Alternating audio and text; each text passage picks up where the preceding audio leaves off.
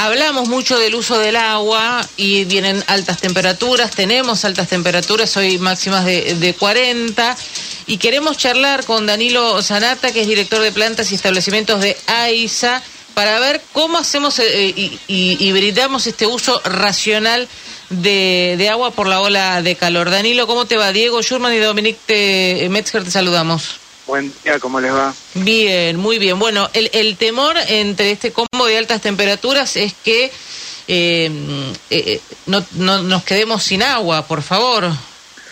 Sí, a ver, estamos produciendo cantidades excepcionales de agua en, por estos días. Estamos en AISA produciendo más de 6 millones de metros cúbicos por día, que es una enormidad. Pero bueno, ante una situación como esta, de mucho calor y sobre todo que se prolonga durante varios días, este, tenemos que tratar de, de concientizar en el uso lo más racional posible del agua para que nuestros usuarios tengan la, la, la mayor cantidad de agua disponible. Eh, Danilo, ¿cuál es el consumo, digamos, eh, habitual de una persona, consumo de agua? El consumo en, en, todos los usos que pueda haber en una casa está en el orden de los 350 litros por día, por persona. Sí, eso incluye todos los consumos que, que pueda haber en un domicilio. Que, que que tenemos en, en, Buenos Aires es un valor particularmente alto si uno lo compara con otros lugares del mundo. ¿no? Tenemos la suerte de tener un río como el Río de la Plata que, que pocas ciudades lo tienen, que nos, nos permite dar un servicio de, de Pero es, cantidad perdón, de agua. Es alto porque no lo cuidamos, desperdiciamos Exacto, agua. Sí, entre otras cosas porque, porque no lo cuidamos, porque muchas veces al no tener una por ahí una cultura de falta de agua como hay en otros países, entonces es como que no no estamos tan no somos tan conscientes de la importancia de, de, de cuidar el agua. ¿Cuánto sería el, el, promedio ideal que debería consumir una persona por día de agua? A ver, el, el, el tema no, no, pasa tanto por cuánto debería consumir la gente en, en, en, cuanto a sus necesidades, tiene que poder cubrir sus necesidades, digamos. El tema es que en momentos como estos, donde por ahí no todos los, los, los, los usuarios puedan tener el mejor servicio en, algunos lugares más alejados, entonces hace que decíamos, bueno, tratemos de cuidarla. Normalmente una, un consumo de agua en un país europeo pues está en el orden de los 200 litros, digamos, es mucho menos que lo que nosotros podemos, podemos tener a disposición. Ahora, aún así es mucho, ¿no? Porque estaba leyendo por ahí que según la Organización Mundial de la Salud se necesitan 50 litros diarios para cubrir necesidades básicas, ¿no? Estamos hablando de higiene, tareas domésticas y cuidado. Sí, son necesidades básicas, digamos. Después acá nos, nosotros tenemos por ahí eh, culturalmente necesidades mayores que, que, que, se van cubriendo con, con consumos como los 300, 350 que hablábamos antes. Es un montón. Ahora, en estos casos que estamos ahora de verano de altas temperaturas, ¿qué es lo que están recomendando ustedes para que cada uno pueda hacer desde su casa? Mira, a ver, son todas pequeñas cosas que, que pueden contribuir a que el consumo baje y sobre todo en estos momentos donde, donde es muy necesario contar con agua potable. Por ejemplo, no sé, si tenés un corte de luz en, en, las zonas de tu casa y seguramente vas a tener cortes de agua asociados. Nosotros dependemos mucho del, del servicio eléctrico.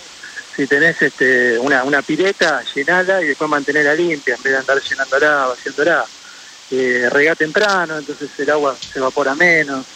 Eh, controlar que no haya pérdidas, que las canillas estén cerradas, bañate rápido, este, reparar las fugas, en fin, todas esas pequeñas cosas que, que, mucha gente ya lo está empezando a hacer, son importantes para tener un consumo más, más responsable.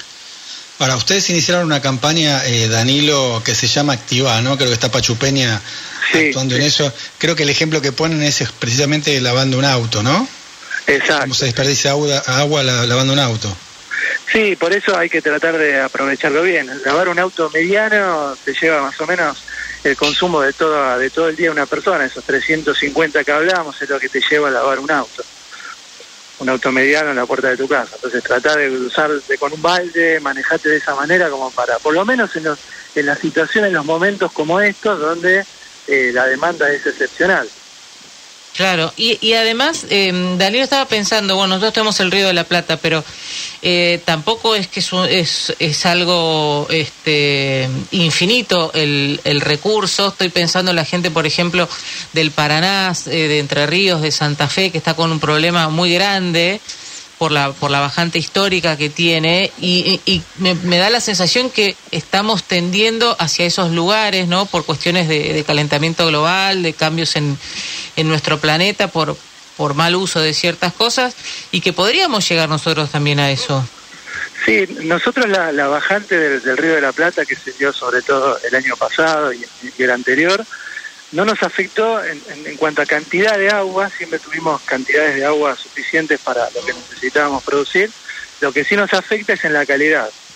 Al, al, al, venir menos agua del Paraná, tiene más influencia la, todo lo que son, digamos, la, los, los, los afluentes costeros, el Reconquista, el Luján, entonces nos, nos empeora la calidad y si bien la podemos potabilizar bien con los recursos que tenemos en las plantas nuestras, es más complicado. Y eso, bueno, ese es el impacto que tenemos en Buenos Aires.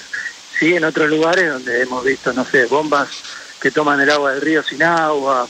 En ese, en ese sentido nosotros tenemos disponibilidad. Lo que sí nos complica bastante tratarlo. Eh, Danilo, estamos hablando con Danilo Sanata, eh, director de plantas y establecimientos de AISA. Te quiero preguntar sobre la modalidad de cobro ¿no? del servicio, si esto tendrá que ver con la manera en que consumimos el agua, ¿no? porque es un, un valor fijo, entonces la gente consume, consume, consume.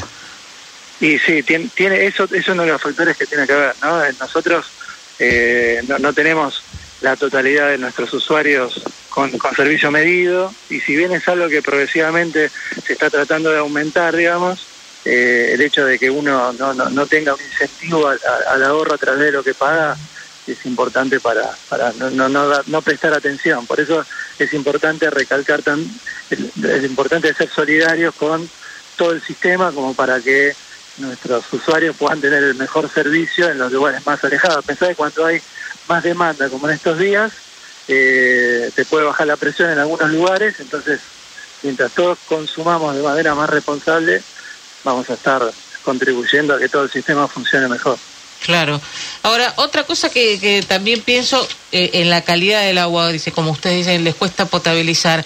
Este último año, o por ahí año y medio, el, eh, eh, cambió el gusto del agua potable, por lo menos acá en la ciudad. Tenía como un, em, como un olor más particular. ¿Por qué se debe eso? O a veces tiene un olor a, fuertísimo a, a cloro, por ejemplo o, me acuerdo que durante una época tenía otro gusto también que era muy, muy fuerte. ¿Por qué es, eso? Sí, eso fue en el 2019, digamos. A los pocos meses de comenzar la pandemia hubo un, un, evento de, que el agua tenía... Un, alguna gente lo percibía como olor a aceituna, digamos. Sí. Eh, no, no, era, no era un tema de, digamos, que, que afectara la, la potabilidad del agua, eh, si bien no, no es agradable para las personas que lo percibían, porque no todos lo percibían, pero sí fue un evento que tuvo que ver justamente con la bajante del, Paraná, que fue más acentuada el año pasado. Y el gusto a cloro, sí, es cierto, algunos lo perciben más, otros menos, pero digamos, es lo que nos da la, la garantía, la seguridad de que el agua está, desde el punto de vista bacteriológico, eh, bien potable y segura para consumirla. Nosotros tenemos un control 24 horas en todos los laboratorios de, la, de las plantas y el agua que entregamos es absolutamente segura y bueno, el cloro a nosotros nos da la tranquilidad de que eh, no va a haber ningún tipo de, contaminación. Eh, Danilo, las bombas de agua están prohibidas, ¿no? Las bombas de agua, de, ¿a qué te referís con las bombas de agua? Sí, para tener mayor potencia en, en, el agua, ¿no? Producto, está pasando mucho que producto de las construcciones, sobre todo acá en la ciudad de Buenos Aires, la proliferación de las construcciones, eh, algunas casas pierden un poco de potencia, de fuerza y colocan una bomba de agua. En, en realidad lo, que se recomienda en estos casos eh, es tener una cisterna donde llega el agua de la red, que por ahí en, algún lugar, no puedes, si tenés una, casa más elevada, no te alcance en algún momento del día llegar hasta el tanque, entonces podés poner una cisterna y tener una bombita que la levante al tanque, eso, eso no está prohibido. El tema es cuando vos aspirás agua de la red, ahí sí vas a perjudicar a todo, a todo el entorno. Claro. Danilo, eh, muchísimas gracias por charlar con nosotros. No, por favor, un gusto hablar con ustedes. Igualmente.